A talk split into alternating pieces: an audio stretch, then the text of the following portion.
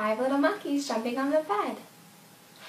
Five little monkeys jumping on the bed.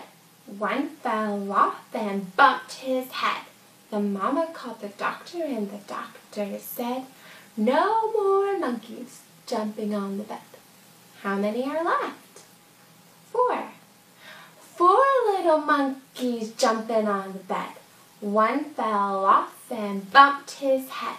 The mama called the doctor and the doctor said, No more monkeys jumping on the bed. How many are left? Three. Three little monkeys jumping on the bed. One fell off and bumped his head. The mama called the doctor and the doctor said, No more monkeys jumping on the bed. How many are left? Little monkeys jumping on the bed. One fell off and bumped his head. The mama called the doctor and the doctor said, No more monkeys jumping on the bed. How many are left? One. One little monkey jumping on the bed.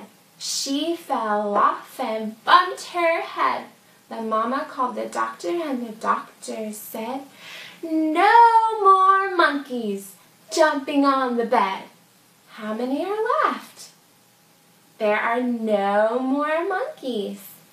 There are no more monkeys jumping on the bed.